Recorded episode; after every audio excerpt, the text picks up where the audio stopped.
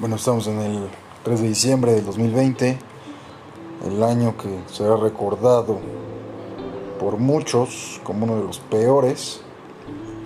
Muchos negocios cerrados, gimnasios, tienditas de la esquina, teatros, bares y parece ser que al menos otros seis meses estaremos igual.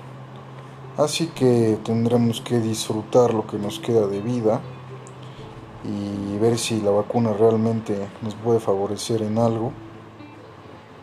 Em, pues, ¿qué más?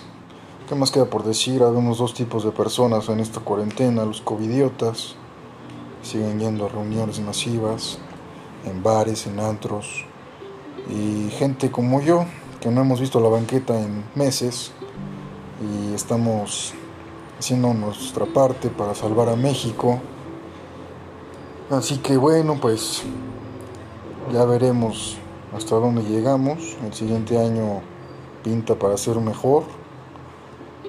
Para algunos, no para todos, definitivamente.